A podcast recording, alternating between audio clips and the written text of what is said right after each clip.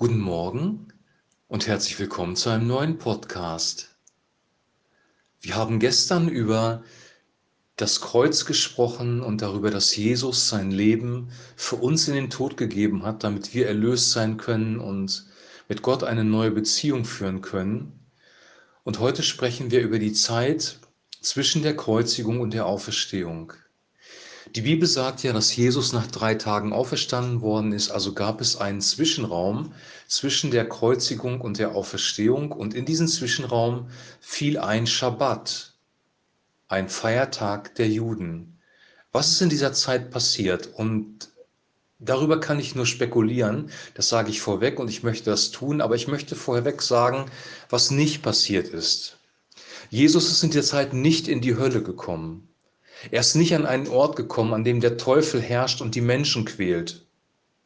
Diese Vorstellung, dass der Teufel über die Hölle herrscht und die Menschen dort quält, entspricht auch nicht der Bibel, weder dem Alten noch dem Neuen Testament.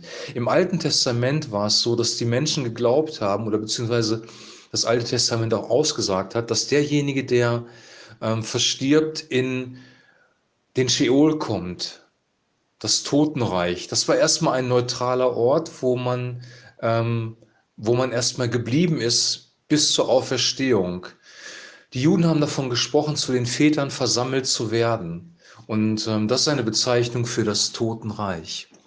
Im Neuen Testament beschreibt dieser Begriff Hades eben diesen Sheol, nämlich das Totenreich, äh, der Ort, an dem diejenigen versammelt sind, die ähm, die versterben und auf die Auferstehung warten.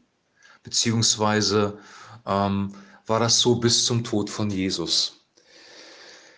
Dann gibt es tatsächlich diesen, diesen Ort der Bestrafung, den nennt die Bibel im Neuen Testament den Feuersee, wo der Teufel selber auch gequält wird, und zwar durch die Engel Gottes. Also er ist niemals der Herr über die Hölle, er ist niemals der Herr über das Totenreich. Nach dem Tod Jesu Christi war es dann so, dass die ähm, das Schicksal der Menschen sich aufgeteilt hat in zwei Kategorien, wenn man das so sagen darf. Einmal war dieser Gedanke vom Hades noch präsent und zum anderen hat Jesus ja dem Schächer am Kreuz, der an ihn geglaubt hat offensichtlich, gesagt, dass er mit ihm im Paradies sein wird. Das heißt, der Ort, an den wir kommen als Christusgläubige, wenn wir versterben, ist dieser Paradiesgarten, weil es ist ein Bezug auf das Alte Testament, auf den Schöpfungsbericht, wo Adam und Eva einen Garten, ähm, in einen Garten kommen, in dem sie Gemeinschaft mit Gott haben.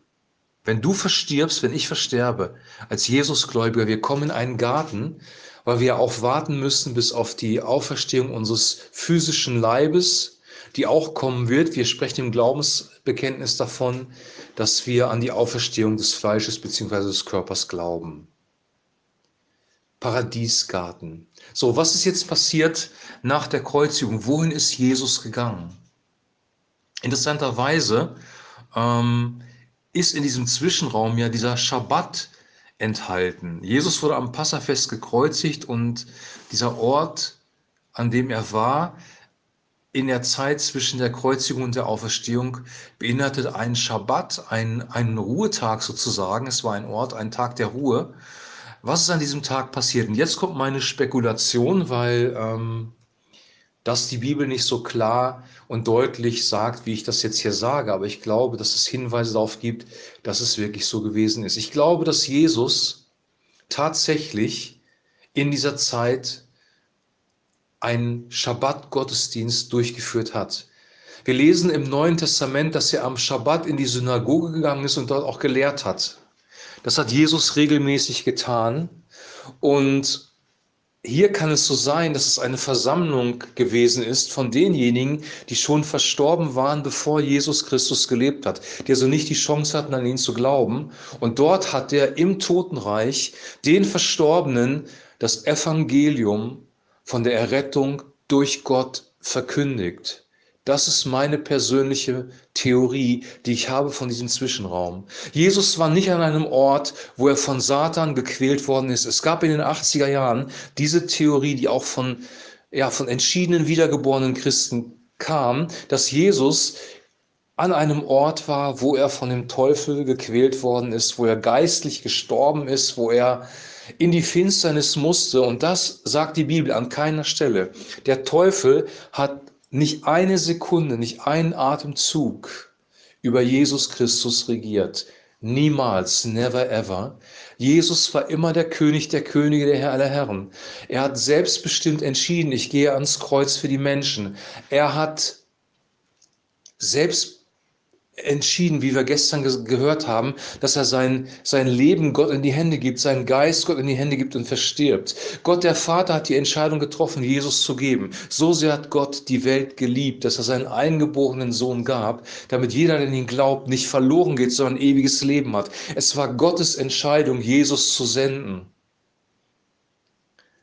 Hingerichtet wurde Jesus von römischen Soldaten. Aufgrund des Ausgeliefertseins durch die jüdische Community, durch die jüdischen Führer, die ihn ausgeliefert haben. Die menschliche Sünde hat eine Rolle gespielt. Ich glaube, dass der Teufel diese Tage gehasst hat, als er das gesehen hat, was dort passiert. Als er gesehen hat, was Jesus am Kreuz ausspricht, nämlich Vater, vergib ihnen. In deine Hände lege ich meinen Geist. Er plötzlich realisiert, dass er nicht die Kontrolle hat. Das Grab konnte Christus nicht halten. Er ist auferstanden von den Toten. Der Tod hat nicht das letzte Wort gehabt. Es war ein siegreiches Geschehen insgesamt. Unsere Schuld wurde gesühnt. Auferstehung wurde in Realität gebracht für uns. Das Geschenk der Auferstehung, transportiert durch den Heiligen Geist, bekommen wir, wenn wir an Christus glauben.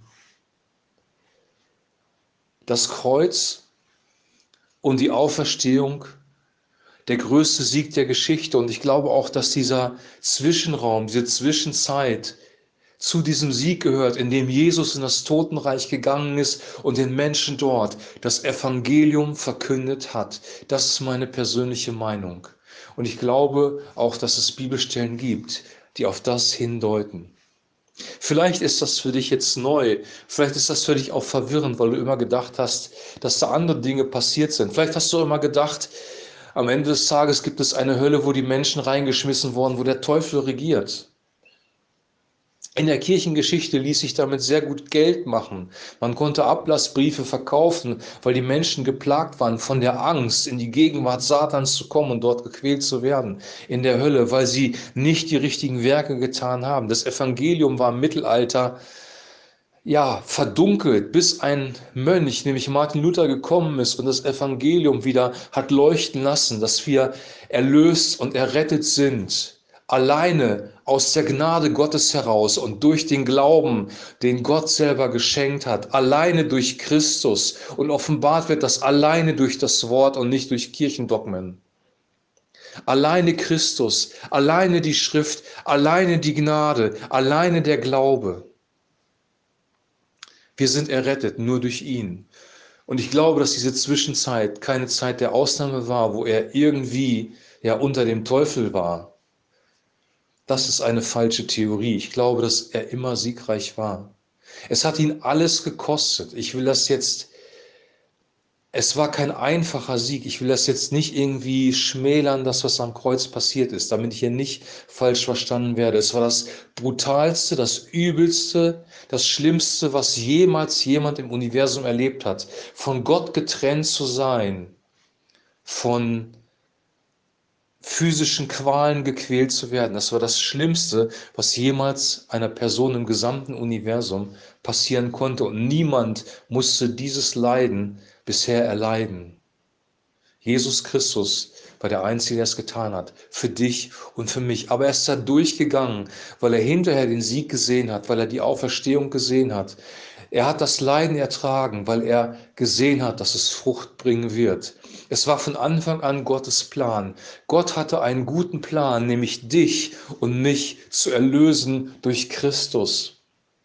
Und die Menschen, die vor ihm gelebt haben, haben das Evangelium gehört. Ich glaube, dass das passiert ist in der Zwischenzeit. Ein wirklicher Schabbat, eine Ruhezeit.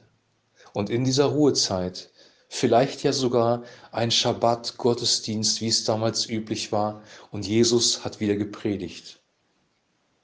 Du musst diesen Gedanken nicht nehmen, aber du kannst darüber nachdenken, ob es nicht so gewesen sein könnte. Ich halte diesen Gedanken für sehr charmant und auch sehr nah an der Wahrheit des Neuen Testamentes dran. Wir müssen natürlich anerkennen, dass vieles Geheimnis bleibt. Wir wissen viele Dinge nicht. Gott hat nicht alles offenbart. Er hat uns nicht alles gesagt. Paulus sagt, unsere Erkenntnis ist Stückwerk und wir werden uns an der einen oder anderen Stelle vielleicht sogar irren und äh, falsches glauben.